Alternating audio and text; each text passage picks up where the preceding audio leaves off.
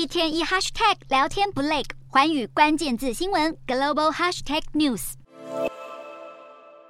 各种美味食材全被丢进香喷喷的麻辣汤底，火锅一端上桌来就令人口水直流。这家名为宽窄巷子的火锅店是中国上个月在西沙群岛的永兴岛上开设的第一家火锅店，一次可以容纳一百二十人用餐。但就在中国游客吃得非常过瘾的时候，隔壁的越南却是气得怒火中烧。越南外交部副发言人范秋恒十八日针对中国在永兴岛开火锅店一事强调，越南坚决反对任何人侵犯越南对这座岛屿的主权，而国际法。法中有足够依据证明西沙群岛的主权归属越南。此外，范秋恒还把画风转到南海另一块主权争议地万安滩，并指控中国科研船在此活动也是侵犯越南主权的举措。范秋恒最后呼吁北京当局为南海行为准则的谈判营造良好的环境，做出更多贡献。尽管越南与中国是长年以来的外交贸易伙伴，两国在西沙群岛的主权争端却始终没有消停。越南和中国海军曾在上世纪七零与八零年代在西沙打过两次海战，而北京更在二零一二年直接在南海设立三沙市，把当地海岛据为己有，并在永兴岛上设立市政府。从此之后，中国就不断在岛上扩建人造设施，如今还大摇大摆开启火锅店，看在周边国家眼里，大概只能用得寸进尺来形容。